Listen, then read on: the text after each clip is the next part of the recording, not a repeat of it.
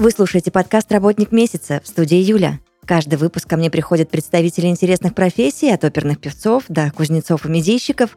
Вместе мы разбираемся, за что на самом деле люди любят свою работу. Этот подкаст мы делаем в студии подкастов Red Barn.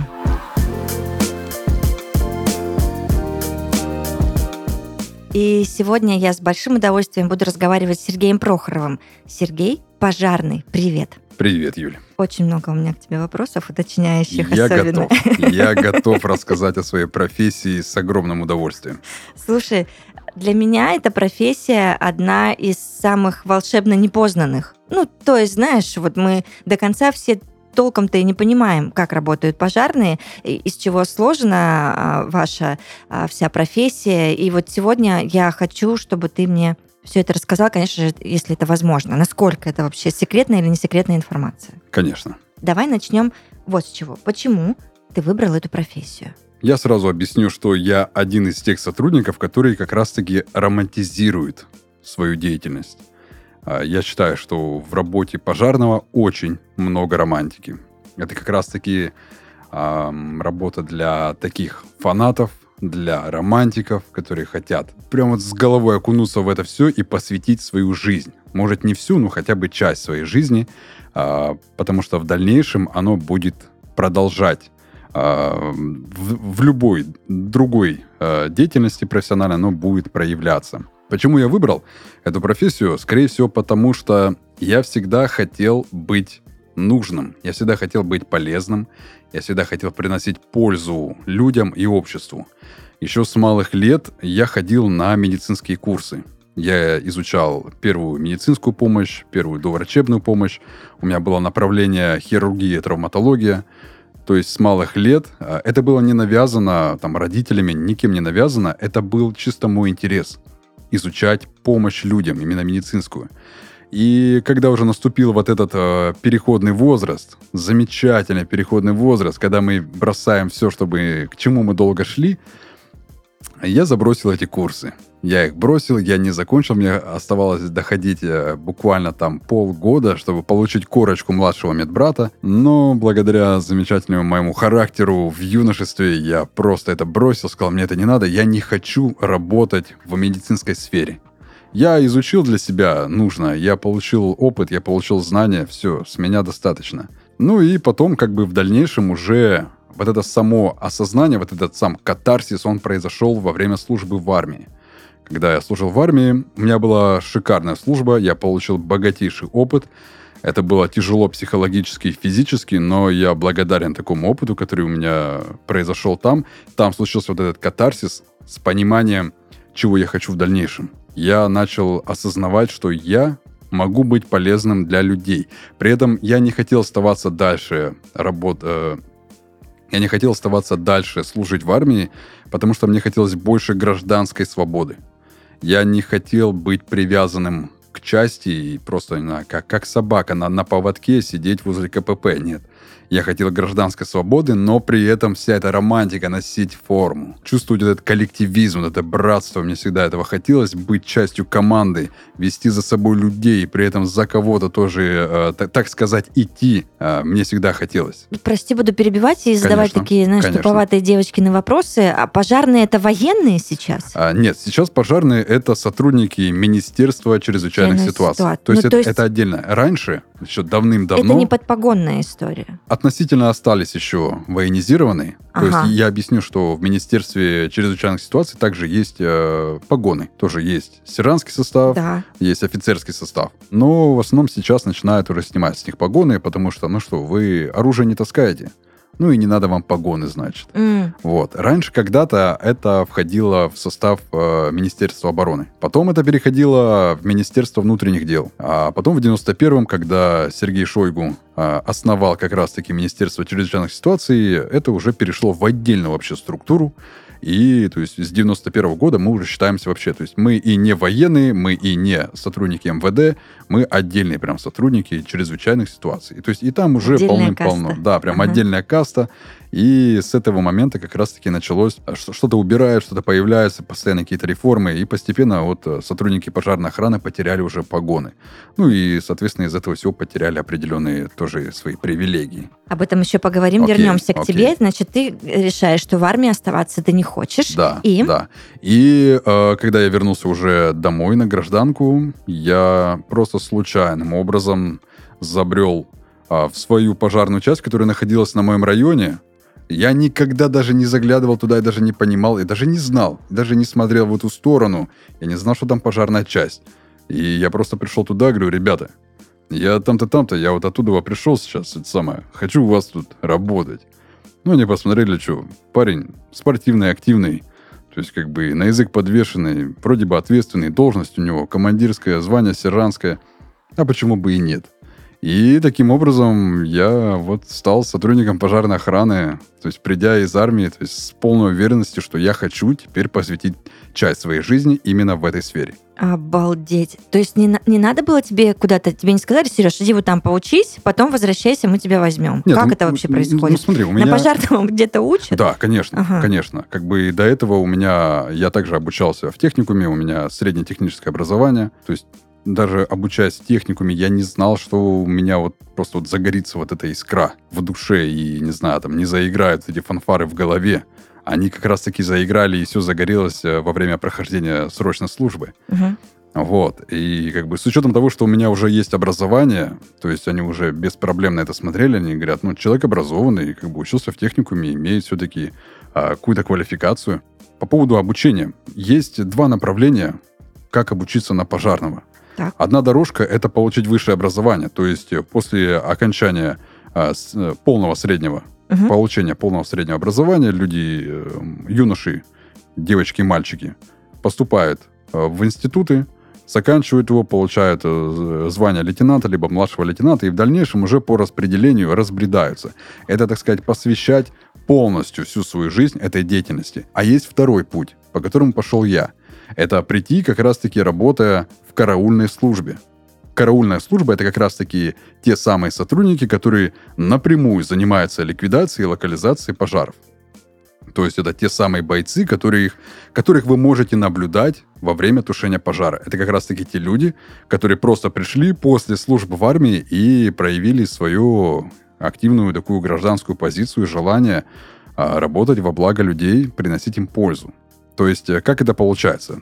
Вы приходите в пожарную часть, проявляете интерес, вы хотите. Если есть, конечно, э, вакансия на должность бойца, то есть э, имеется в виду пожарный, вас берут на стажировку. Вы во время этой стажировки полностью к вам присматривается весь коллектив. И вы проходите там также физические нормативы сдаете, они присматриваются ко всему, как вы общаетесь, как вы себя ведете в коллективе.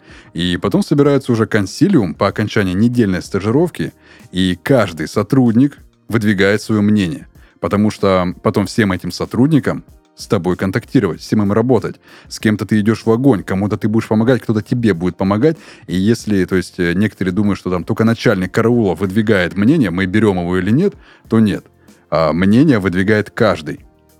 И то есть, если начальник караула видит в нем замечательного, образованного, умного, сильного парня, то бойцы, которые с ним чаще находились в течение этой недели, они говорят, нет, слушай, он там-то, там-то не понимает, тут-то, тут-то он физически не справляется, и вообще морально неустойчивый парень. Его очень легко вывести из себя, потому что в мужском коллективе это такой постоянный тестостероновый всплеск, где ты должен быть а, стрессоустойчивым. И если тебя вот эти подколы мужские, в мужском коллективе всегда мужики друг друга подкалывают. Если ты не выдерживаешь этого всего, то, конечно же, как бы, ну, это не, не твое место. Ты должен быть максимально устойчив к любым подколам, а, потому что в любом случае это просто юмор. Это такой есть некий, как некоторые говорят, это армейский, но есть отдельный пожарный юмор. Я не буду прям уточнять, э, какой именно, но, сказать, свои поймут, свои понимают, о чем это речь. Вот. И после вот этой недели выдвигается уже мнение о тебе, и уже э, часть, уже начальник части сам направляет тебя в учебный центр. Ты там находишься три месяца, там полностью казарменное положение. Это как в армии будет три месяца. Ты изучаешь все, теорию. Ты проходишь все, практику, ты заступаешь также в наряды. Но только в армии как наряд? Это КПП, это там э, наряд по парку, наряд э, в караул заступать, там наряд по роте. Здесь же наряд тебя прикомандировывают к какой-то части. Там ты работаешь. То есть ты выполняешь обычные действия любого сотрудника. Но при этом ты не имеешь права заходить в огонь, ты не имеешь права а, работать со стволом, не имеешь права находиться в непригодной для дыхания среде. Потому что у тебя нет допусков, из-за тебя головой отвечает а, начальник подразделения, там, командир звена, либо начальник караула, к которому ты прикреплен. Поэтому в течение трех месяцев ты конкретно обучаешься всему. А, это прям вот как, не знаю, чуть, чуть ли не дневник ведется по успеваемости, если у тебя есть не зачеты где-либо, ты не получаешь увольнительный в, э, в конце недели. То есть в увольнительный ты можешь пойти домой, то есть увидеться с семьей, то есть, то есть в субботу на воскресенье, пожалуйста, ты можешь находиться в конце э, воскресенья, ты должен явиться. Если у тебя не зачеты, все, тебе увольнительно не дают, тебе говорят, так, у тебя по медицинской подготовке есть пробелы. Ты давай исправляй, на следующей неделе ты будешь пересдавать. Или там, я не знаю, там, по физо ты не успеваешь ты должен подготовиться, тренируйся. То есть э, такая вот прям армейская такая там тематика. После трех месяцев тебе присваивается уже должность пожарного третьего класса. Это сразу, то есть у тебя идет А допуск. сколько всего классов? А, три класса Мгм. именно пожарного. Я потом иерархию эту объясню. Мгм. У тебя сразу появляется допуск на газодымозащитную службу. То есть ты можешь надевать аппарат, может, видела такие баллоны на Да, да, спине. да, да, да. Вот, Мгм. ты можешь работать э, в непригодной для дыхания среде. Ты получаешь допуск на спасательную технику, то есть ты можешь спасать человека через спасательную веревку, либо осуществлять самоспасание.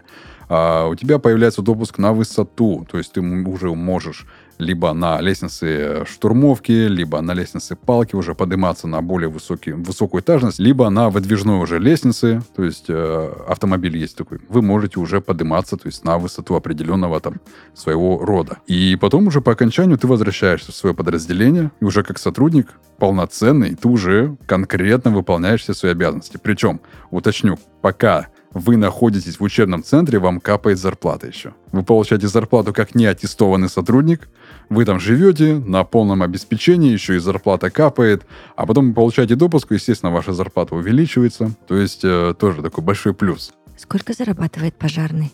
Это все зависит от регионов. В разных Серьезно? регионах, да, в разных регионах э, Почему у нас разная так в оплата. стране вообще? В разных регионах я разная вообще, оплата. я потому что считаю, работа спасателя, работа пожарного, она недооценивается ни обществом, ни государством.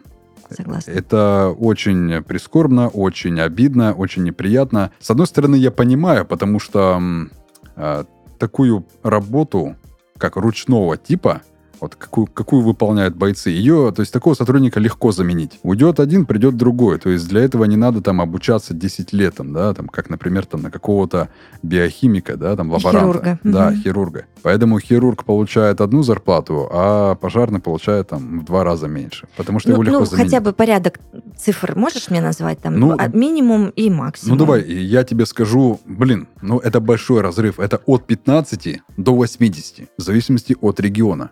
Если это будет какая-то Это деревня, правда пропасть. да, если это будет какая-то деревня, то это будет там 15 тысяч, у него будет зарплата в месяц. Если это Москва, если это Питер, то это, скорее всего, да, по, по 80 тысяч.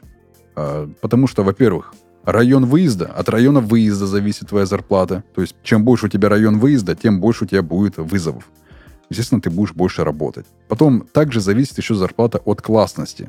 Мгм. То есть, если То, ты чем ты повышаешь, говорил, да, да. если ты повышаешь свою классность, у тебя оклад увеличивается. Ну и также, конечно же, все зависит от эм, благосостояния региона. Вот я работал, например, а, в ХМАО, это Ханты-Мансийский мгм. автономный округ. Это довольно-таки обеспеченный район, а, нефтедобывающий, где довольно-таки хорошее обеспечение всего идет. У нас была хорошая зарплата. То есть относительно для э, как бы региона она хорошая. Но я также путешествовал по разным городам. Я всегда, приезжая в новый город, я пытаюсь найти там сотрудников каких-то пожарных частей и спросить, сколько вы зарабатываете. И бывает, я удивляюсь и думаю, боже, ребята, ребята, бегите, бегите. Но одеваться уже некуда. То есть некоторые остаются там в этих деревнях, там в каких-то маленьких городах, и им приходится за эту сумму работать, потому что уже на себя накидали всего подряд. И кредиты, и ипотек, и детей, и уже никак не вырваться. По поводу иерархии. Пожарный... Вот у меня как раз был Да. вопрос, он, наверное, к этому всему относится. Какой карьерный рост возможен в твоей профессии?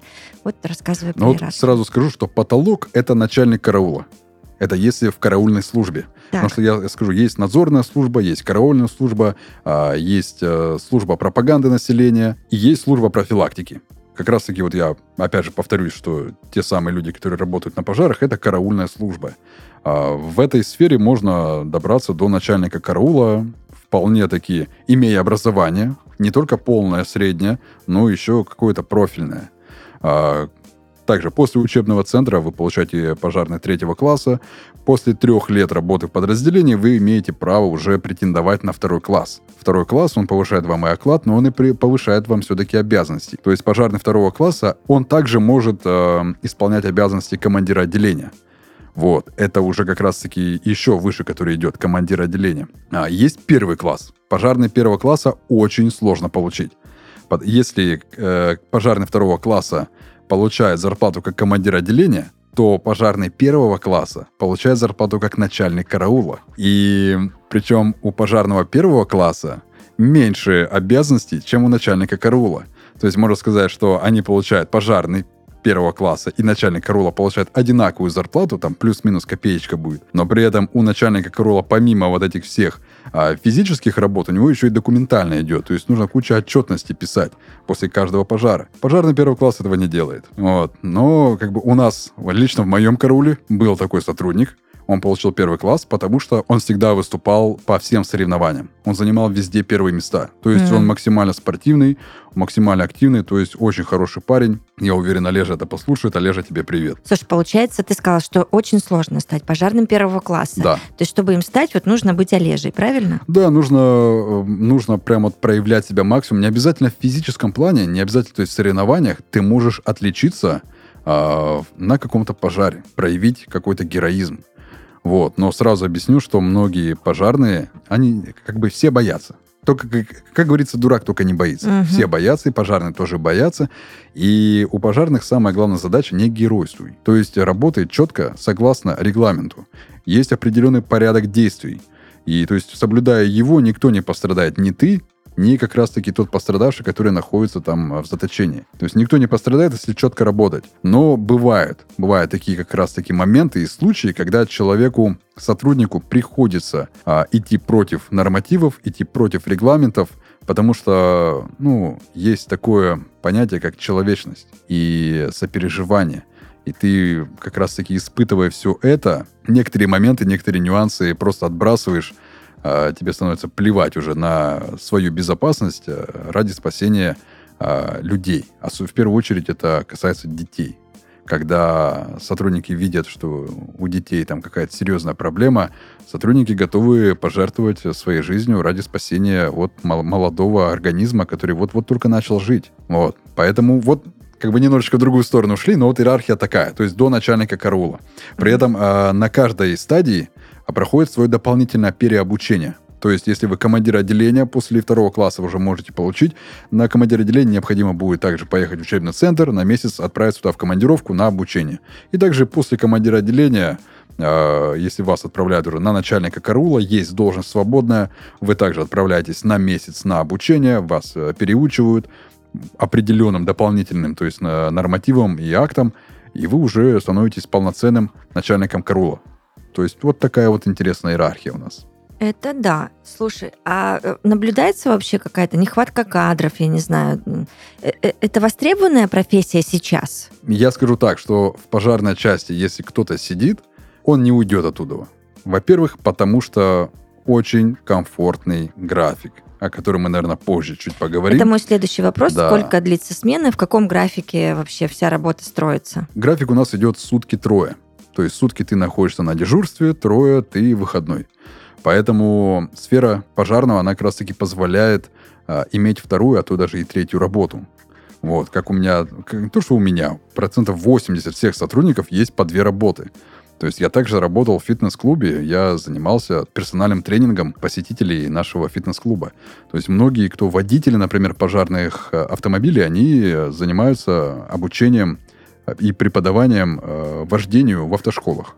многие кто строители, потому что пожарный это вообще разно- разносторонний такой сотрудник, который и физически хорошо развит, и при этом а, знает толк а, в строительстве, потому что он замечательно умеет ломать дома, а, также он замечательный водитель, то есть каждый находит дополнительное свое внутреннее «я» и его реализует.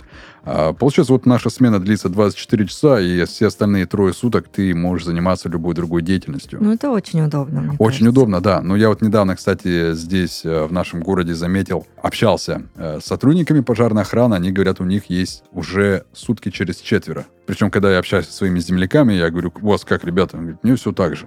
А у них сутки четверо. То есть у них увеличили а, штат сотрудников. Исходя из этого, можно сделать вывод, что да, востребовано.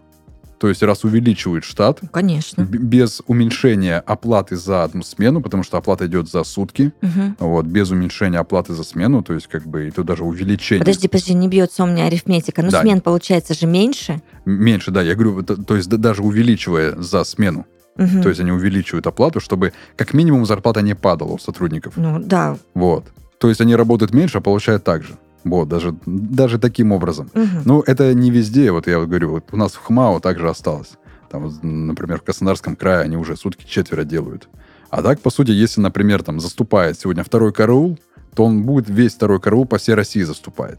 То есть есть один график на всю Россию вообще. Обалдеть. То есть, поэтому, да, если вот я работал во втором карауле, я прекрасно понимал, что я сегодня заступил, сегодня по всей стране заступил второй караул. То есть, и вот все прекрасно вот так вот живут. Это очень удобно. Конечно. Да? То есть, например, есть а, те же группы, есть те же паблики, в которых а, выставляется ежегодный график, и ты прекрасно просто там по цветам указано. Караулы, кто когда выходит, ты просто раз видишь свой цветом, но я помню, у нас был красный цвет, второй караул.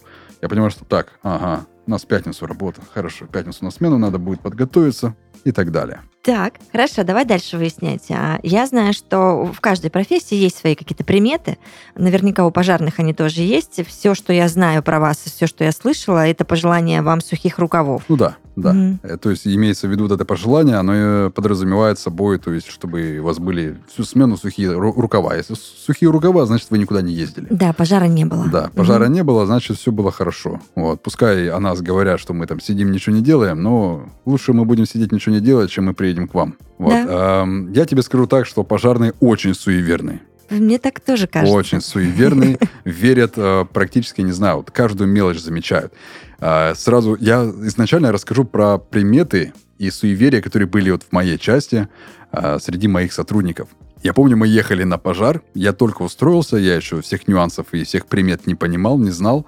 Сразу объясню, что я не суеверный, но я поддерживаю все вот это и соблюдаю, потому что это некие традиции. Братство так договорилось. это да. круто, да. Мгм. То есть братство так договорилось, тут прям классно подметило. И мы это чтим, мы это, то есть испокон веков это передается, и то есть это как некие такие прям душевные реликвии, которые передаются из поколения в поколение. Круто, обожаю такое. Так. И, а, то есть мы едем на пожар, а, я вижу, что а, нам дорогу перебегает кошка, она была не черная. А, у пожарных нет понимания, там черная, не черная, кошка. Нельзя, Просто кошка? Да, не, не должна перебегать дорогу. С учетом того, что едет десятитонная вот эта Огромная. да, огромная конечно. машина, Мне просто один раз, водой. буду тебя перебивать, Мгм. посигналила пожарная машина. потому Сереж, что... я думала, я умерла в тот момент просто от этого звука. Я так испугалась вообще. Если, сразу объясню, если вы видите, летит пожарная машина, остановитесь. Просто не двигайтесь. Во-первых, потому что вот эту здоровую, я вот грубо выражусь, дуру очень тяжело остановить. Это 10 тонн, тормозите, Конечно. попробуйте только ее. А если она вас еще как-то заденет, ну, я вам сразу говорю, как бы придется им сразу разворачиваться здесь и оказывать вам помощь. Ну и в-третьих, потому что люди не просто так летят куда-то. Конечно. В этом плане э, доли секунды, секунды, минуты, они все решают. Вернемся к нашим суевериям. Мы Так. ехали на пожар, нам перебегает дорогу кошка, и я вижу, как наш водитель, он переворачивает кепку наоборот. Я не понял, зачем он это сделал. Потом, естественно, я поинтересовался, говорю, ребята, а что за дела? То есть мы когда уже вернулись с пожара, все. Он говорит, ну, так и так, ну, потому что кошка перебегает дорогу. Я говорю, а что это работает? Говорит, ну, есть такая примета, что если ты во время езды, тебе нельзя останавливаться, ос- останавливаться Ну там, да, ты ж не развернешься. да. Ты переворачиваешь просто козырьком обратно и проезжаешь. То есть все, все вот эти негативные эмоции, которые кошка несла, они все то есть, не срабатывают в этот момент. Интересно, интересно. Смешно, да? Но, но при этом все это делают. Я И- представляю взрослые мужики. Да, здоровые дядьки, знаешь, по 35, по 40 лет. в такие глупости верят, но при этом, знаешь, это больше... Ой, вот блин, поэтому я говорю, смешно. это Да. больше соблюдение неких таких а, ритуалов. И как бы и тебе спокойнее, на душе тебе спокойнее. Мгм. Второе такое интересное поверье, этому меня научил мой начальник караула Петрович Дмитрий Махлаев. А, Он мне сказал одну такую вещь. С пожара ничего никогда не бери, даже ржавого гвоздя. Ничего нельзя брать с пожара. Потому что А кто-то появляется... хотел что-то взять с пожара? Ой, ты что? Всегда появляется меркантильное желание чем-то поживиться.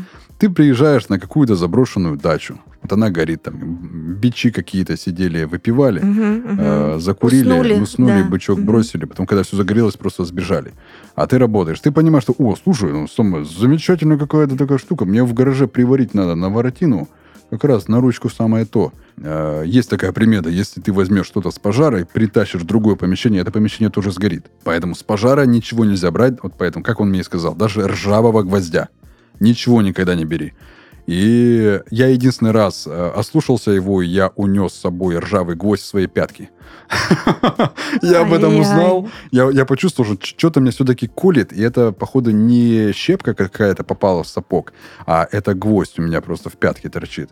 Иногда бывает, что когда ты лазишь по э, подобным развалинам, ты можешь себе пробить пятку. Я сразу объясню, э, сейчас наверняка профессионалы, сотрудники, они скажут, слушай, как ты можешь пробить пятку пожарного сапога? Легко и просто. А, Я объясню, я был тогда в берцах. В своих Мгм. обычных берцах я был не в пожарных сапогах. Поэтому я и пробил себе пятку. Я объясню, потому что подошва пожарного сапога, она из металла. Ее не пробить. И, и еще вот э, есть такое некое поверье, что нельзя... Вот я сразу объясню, что сотрудники пожарной охраны очень любят животных. А если какая-то собака прибилась к пожарной части, мы ее приютим. Она будет у нас. Мы за ней будем убирать, мы ее будем подкармливать. У нас 10 лбов в карауле. 4 караула. Это как минимум 40 человек. Плюс еще кто-то дополнительно будет ее подкармливать. А обязательно собаку назовут гидрант. Это вот это постоянное название. Либо рукав, либо гидрант будет называться. Будку смастерят, потому что плотников много среди пожарных. Она будет там жить, поживать, до добра наживать. Либо кошечка какая-нибудь прибьется, все ее будут кормить. Но никто никогда не допустит, чтобы кошка мяукала в самой пожарной части. То есть, если кошка мяукает, значит, сейчас будет вызов. То есть, это вот прям такая примета, которая как раз-таки неоднократно, вот как- как-то вот оно, знаешь, я вроде не верю в это, но оно происходит по каким-то необъяснимым э, обстоятельствам. Происходит так и все. И вот самое, э, что самое яркое, и которую все абсолютно соблюдают, не только в нашей части, нельзя чистить обувь перед самой сменой. Почему? Потому что ты весь день будешь в красивых сапогах кататься по городу и тушить пожары. Вот, либо там на ДТП кататься. То есть нельзя ни в коем случае чистить перед самой сменой. А, чистят обувь пожарные всегда после, После того, как приходят со смены. Чистят обувь, ставят э, в свою шухлядочку. Все, три дня берцы лежат, есть пить не просят, и ладно Мгм. Перед самой сменой, если ты приходишь в начищенных, блестящих берцах, во-первых, тебя не впустят в часть. На входе всегда стоит один из сотрудников, так называемый дневальный, который как раз-таки смотрит, он понимает, что воу-воу-воу-воу, братишка, братишка, иди куда шел, только не сюда. Вот. Единственное, как- э, что- Иди пачкай берцы. да, что делать? Либо самому опачкать берцы, самому наступить друг- э, на каждую из ног, либо просто один из тех, кто сотрудников рядом находится, он просто тебе протопчет ноги, чтобы запачкать твои берцы. То есть нельзя приходить в чистую. Ты что, что творишь? Има? Решил поработать сегодня? Неожиданно да, обалдеть да. просто. То есть вот такие есть приметы, а так их полным-полно.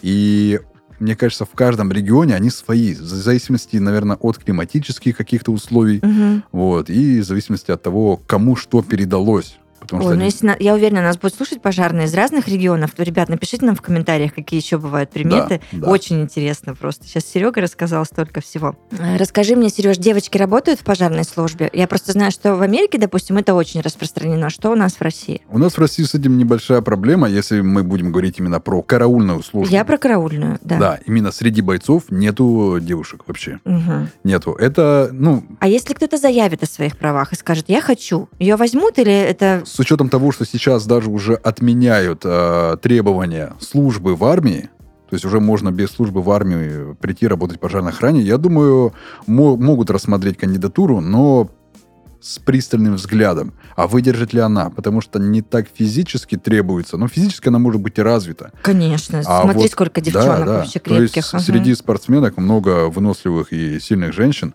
И при этом как бы суть именно в моральной устойчивости. Мгм. То есть не все женщины, они способны а, хладнокровно смотреть на некоторые моменты этой службы. Потому что там иногда поначалу новенькие сотрудники через себя все пропускают. Если через себя все пропускают, тебя на всех просто не хватит. Понятно. Просто морально сломаешься. К сожалению, я не видел никогда у нас. Единственное, в караульной службе есть только в диспетчерской службе. Там есть ЦППС, Мгм, ПСЧ, мгм, там есть мгм. девочки всегда работают. А Зачем вам собаки? И вообще, были ли у вас собаки? Конкретно у нас в пожарной части нету собак, Мгм. но собаки используются как раз-таки в кинологической службе.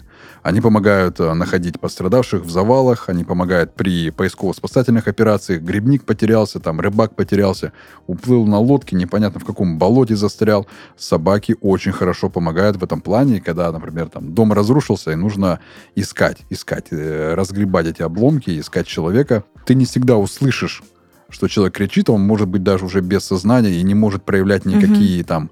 Признаки сиг- жизни не да, подает. Да, Мгм. никаких сигналов не даст. А собака легко почувствует его запах, и она может указать, где копать надо. Поэтому собаки используются для поиска людей. Сколько нужно тренироваться, чтобы быстро надеть костюм? Боевую одежду, да? Да-да-да. Постоянно. Еженедельно.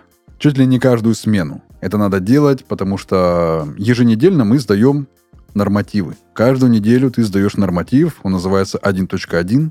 Это надевание боевой одежды. Есть разные методы его, ее надевания. Я расскажу про наш. Мое лучшее время это было 16 секунд или 15 секунд. Это нереально. Это реально. Нет. Надо постоянно тренироваться.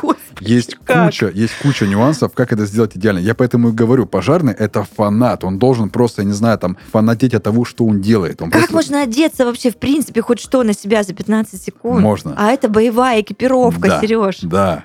Я поэтому тебе говорю, все можно. То есть мой начальник караула конкретно, который принимал у меня а, нормативы эти, он как конкретно может доказать, да, да, Серега Прохоров надевал так боевку. Он вообще красавчик.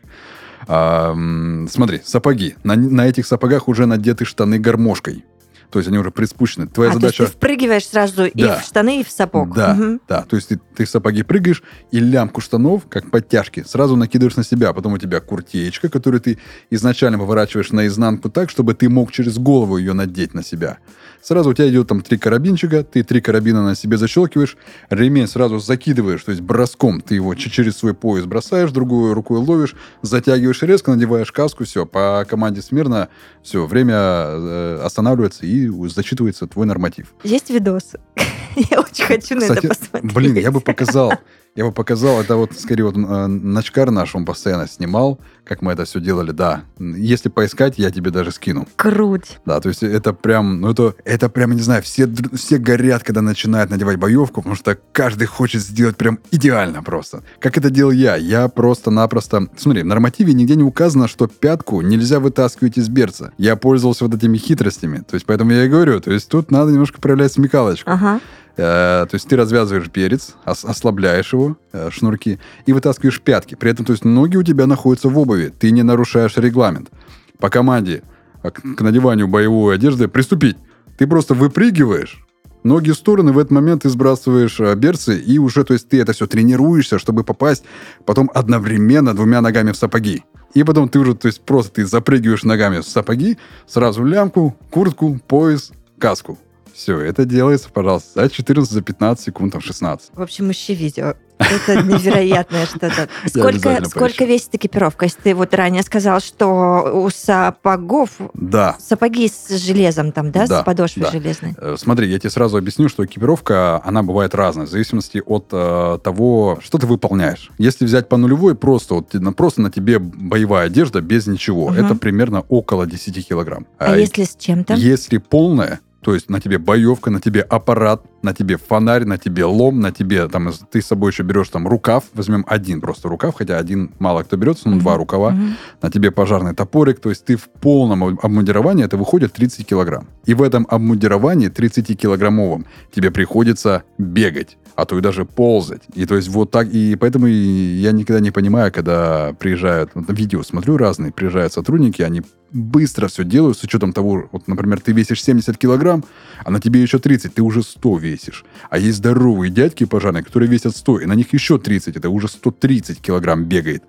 И ты думаешь, блин, ребята делают все четенько. А эти стоят комментаторы его, давай как эти, как беременные черепахи. Ой. Думаешь, Ну их. в общем, вот такой вот вес. От 10 до 30. В зависимости от того, что на тебе на- надето. Если полная экипировка, это 30 килограмм. А когда случилось то, что случилось, да, и, и не дай бог, но вы на вызове, идет пожар, э, зачастую в горящем здании ничего не видно и не слышно. Как, как показывают в кино, ну же брехня все. как вы вообще ориентируетесь в пространстве? Мне всегда это было интересно. Ну смотри, а, всегда еженедельно также проводятся занятия в дымокамере. У каждой пожарной части есть своя дымокамера. Это такое небольшое такое помещение, в котором э, построен лабиринт. Мгм. Каждую смену этот лабиринт меняется мастером ГЗДС. Он меняется для того, чтобы усложнить тебе эту Мгм, задачу. мгм. Туда напускается специальный дым, ты включаешься в аппарат в полном обмундировании, и ты лазишь по этому лабиринту. Этот лабиринт состоит, ты не можешь там встать вообще никак. Там либо ползком, либо на карачках. Это ладно, например, э, у меня телосложение и мой рост, он как раз-таки позволяет более-менее быстро, резко, дерзко как-то там запрыгнуть в какую-то щель. Мгм. А, например, взять моего начальника Караула, это такой высокий двухметровый дядя, который 2 метра в ширину также, широкоплечий. А, Вот там были проблемы у людей пролезть там Как? Надо. Придумывай. Придумывай. Поэтому в пожарной охране ты должен не только физически пахать, ты еще должен придумать, как это залезть. Ну, Короче, мозги очень нужны, Да, люди снимают аппарат, сами пролазят, с собой аппарат тащат, выключаться нельзя, потому что, ну, представь, если ты выключил, все, ты задохнулся. Ну, конечно. Либо закидывают сначала аппарат, потом сами пролазят, либо сначала сами пролазят, потом за собой тащат аппарат, и уже потом как-то там на карачках, либо ползком, там в положении лежа, надевают его обратно. Придумывай, пожалуйста. То есть, э, и мы так тренируемся, чтобы потом на пожарах уже конкретно а, что-то делать. У вас есть какая-то там разработанная система, я не знаю, знаков, звуков, чего-то? Ну вот как вы ориентируетесь, правда? Не, передаем информацию мы всегда по рации. У нас всегда есть рация с собой. Мгм. Вот, мы всегда ведем радиообмен. Мгм. Поэтому Поняла. и при этом нет такого, что ты заходишь э, в непригодную для дыхания среду, и ты просто там пошел гулять. Нет, вы идете звеном. Заходит звено, это как минимум три человека. То есть командир звена, потом а, середина это будет пожарный, и в конце тоже там более подготовленный сотрудник, замыкающий. Вы идете втроем, вы втроем зашли, вы втроем должны выйти. М. Если там од- одному стало плохо или у него там упало давление там в аппарате, выходят все. То есть нет такого, что так, ладно, братан, давай выходи, мы здесь пока побудем. Нет. Мы вместе зашли, мы вместе уйдем. Это наш, э- э- это, это, это как в спецназе. Э, Либо все, либо никто. Мгм. Так же и здесь. То есть либо все выходим, либо никто не выходит. То есть и вот все вот, оно тренируется постоянно. То есть некоторые даже, у кого нету дымокамеры, они, знаешь, как делают? В маску а, свою засовывают в листок белый формата А4, Мгм. надевают ее и просто по своему гаражу начинают ползать, искать выход из этого гаража. Вот это таким образом тренируется. А на самом пожаре ты уже примерно начинаешь понимать, ты уже знаешь, что у тебя перед глазами молоко, так называемое. Мгм, мгм. И вот это молоко, оно, то есть ты к этому уже привык, тебе уже нормально, ты ориентируешься по стенам. Ты идешь вдоль капитальной стены, то есть понимаешь, что вот вдоль стены идешь, и причем идешь аккуратненько, потому что если есть пострадавший, который на, на полу лежит, а на тебе, представь, 30 Ну да. килограмм, и ты весишь сотку, и ты ему нечаянно на горло наступил, ты можешь просто ему сломать эту шею. Поэтому всегда потихоньку, потихоньку, шоркая, по чуть-чуть продвигаешься. Раз наткнулся на что-то ногой, потрогал его, пощупал. Раз, почувствовал пульс. Человек живой есть, все. Сразу э, все собираются, вытаскивают его. То есть это просто постоянная тренировка. Это уже привычка. Очуметь вы, супермены. Ты мне это все рассказываешь. Я понимала, что будет очень интересная беседа, но не настолько. Так, хорошо. Здесь разобрались. М, Огонь можно тушить. Все мы знаем еще школьных времен. Водой, газом, пеной. Да. А, порошок еще какой-то существует. А, от чего зависит этот выбор? Выбор будет зависеть от того, что горит. Это легко воспламеняющие жидкости, горючие жидкости, древесина, пластмасса, минвата. То есть в зависимости от материала горючего. Если, конечно же, это у нас горит канистра с бензином, конечно же, мы ее будем тушить э, все-таки пеной, либо порошком. Ну, если нету таких вот вещей, да, если какой-то гражданский человек, он будет засыпать это все песком. Песком, да. Да. Мгм. И мы же не будем туда воду заливать. То есть тут уже физика восьмого класса. Вспоминаем, Мгм, да, мгм, что если мы в горючую жидкость добавляем воду, мы, то есть, разбавляем этот объем, и еще больше объем э, возгорания появляется. То есть все зависит от э, материала, от э, происхождения вообще, что горит. Все поняла. Тут все просто. Чем, ну ты уже отчасти, в принципе, дал понять, чем вы занимаетесь на работе, когда нет пожара, вы без остановки Не, я- я, я не тренируетесь. все рассказал. не А, только но это. все-таки, да, что там еще происходит на смене? Вот нет вызовов, слава богу. Ну, А, смотри, с утра там с 10 до часу дня у нас теория. У нас есть учебный класс, в который мы заходим всем караулом, командира отделения. Он начинает зачитывать нам конспекты, которые есть на сегодня. Там конспект по медицине и конспект по, например, там, спасанию, по спасательной технике. По медицине мы там изучаем сегодня там, кровотечение, да, там, а, артериальное, венозное, Мгм. проходим. А, Командир отделения задает вопросы, ты должен на них отвечать, то есть конкретно, то есть мы проводим между собой такую, эт- этакую викторину. Вот. А, там по спасательной технике, да, там как эвакуация осуществляется. Если у нас там э, двери зажаты, это зажато, что делаем? Все, и мы начинаем между собой общаемся. Я делаю то, я делаю то. То есть между собой а, вот, занимаемся теорией. А после часа у нас уже практика. То есть мы уже занимаемся практическими занятиями. Это дымокамера, может, надевание боевой одежды, вязание веревки спасательной, а, не знаю, там, выполнение определенных норм- нормативов по разматыванию а, магистральной линии. То есть занятий полны-полно, занятий хватает. Мгм. Самое классное время это заступать в выходные, потому что выходные нет занятий? занятий нет. Понятно. Да. Ты помнишь свой первый вызов? Да. Я немножечко нагнету такой жути. Я помню свой первый выезд. Мы приехали на ДТП, я прям запомнил, это была черная Лада Калина и серебристая Subaru Impreza. Лоб в лоб, а, двое двухсотых. Сразу объясню, двухсотые – это погибший, Да. Имеется в виду. Мгм. Есть сотые – это пострадавшие, то, есть это определенные позывные, которые, то есть а, сотрудники спецслужб, а, экстренных служб, они передают по рации, чтобы по рации было легко понять. Ну и чтобы гражданское население не пугать лишний раз. Просто Мгм. говоришь двухсотый. Они, ты же не будешь говорить там погибший, труп. Два жму». трупа. Мгм. Да. И а, мы приезжаем, мы делаем все четенько, открываем подкапотное пространство, отсоединяем клеммы аккумулятора, проливаем пока подкапотное пространство, чтобы не появилось никакое возгорание. Кареты э, скорой помощи и медицины катастроф еще не подъезжали, поэтому мы первые были там. Ну, там все, там двое двухсотых, и там, и там, по одному человеку. Мне командир отделения говорит, э, залезь в калину в эту, посмотри документы. Надо оформлять их. Неизвестно, как, как, как их зовут. И я вот открываю эту дверь, дверь зажата, кое-как я эту дверь, я с пассажирской стороны, потому что я понимаю, что за водительской сидит уже а, погибший. Я открываю с пассажирской, кое-как ее открыл. Я сажусь и начинаю бардачки ковыряться, и одним глазом левым начинаю поглядывать на вот этого погибшего, который сидел за рулем. Он головой упершись об руль, из головы у него вытекает э, жуткая каша, и тогда я впервые почувствовал э, и узнал, что такое запах э, трупа. Какая жуть. Это очень жутко было. Это моя была первая встреча со Жмуром.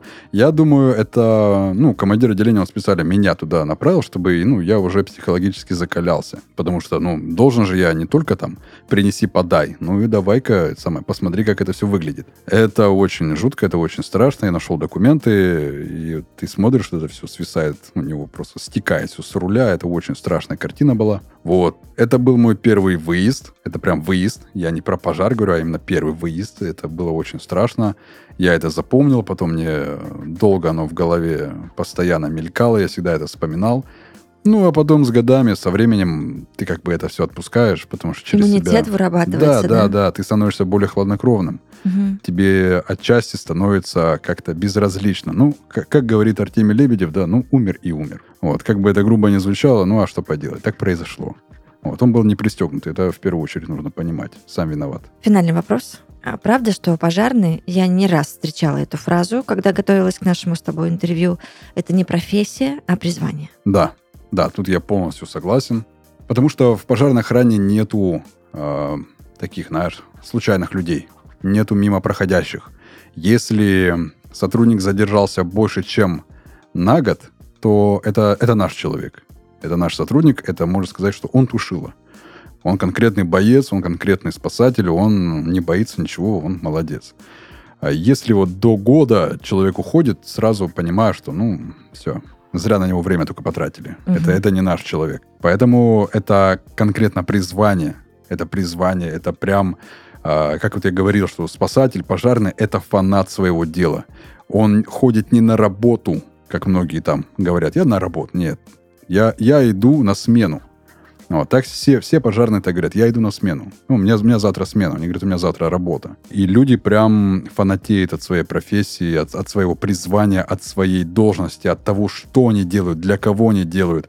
Потому что, эм, ну, это как-то, вот я опять же, опять же скажу, что вот я романтизирую, может, свою деятельность, но я ее романтизирую сейчас и романтизировал тогда.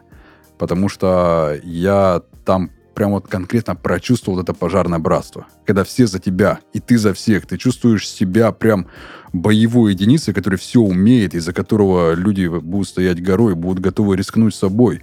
То есть, как это было неоднократно, когда там, не знаю, там, своей жизнью начальник караула рисковал э, ради меня. Вот, и я это понимаю, оно тебя прямо так воодушевляет, оно тебя так мотивирует, и ты в ответ готов также там, жертвовать собой, там, какими-то моментами э, ради жизни своего коллеги. То есть это призвание, надо отдать этому должное, потому что э, сейчас, например, я занимаюсь таким же делом, я то есть я на своем примере могу сказать, что это призвание. Почему?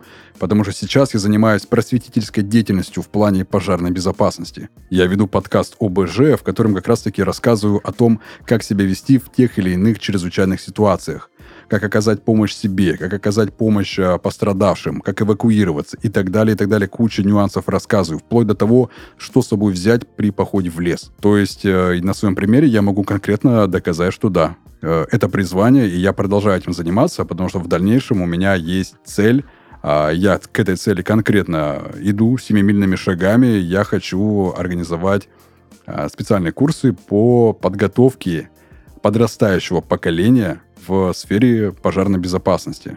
Это не только теория, но это и практика. То есть как раз-таки показывать и преподавать те упражнения, которые помогут им в дальнейшем. Не обязательно потом э, молодые ребята будут поступать в училище, не обязательно они пойдут там работать пожарную охрану или спасателем. Нет, не обязательно. Оно пригодится в жизни, в быту. Как знания, так и... Э, Навыки. Да, Мгм. так и навыки, которые они приобретут на этих курсах.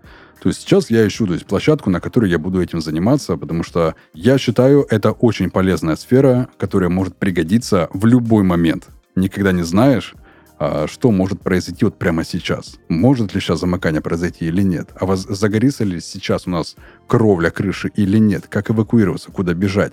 А когда ты готов ко всему, и ты не паникуешь, ты не боишься действовать, ты можешь быть полезным.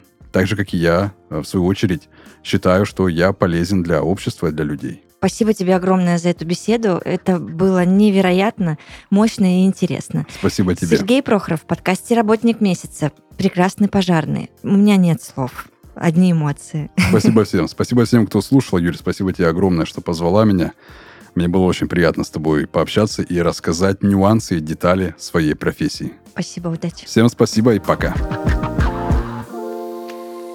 Этот выпуск вышел при поддержке Quark.ru. Quark – любые услуги фрилансеров для вашего бизнеса от 500 рублей.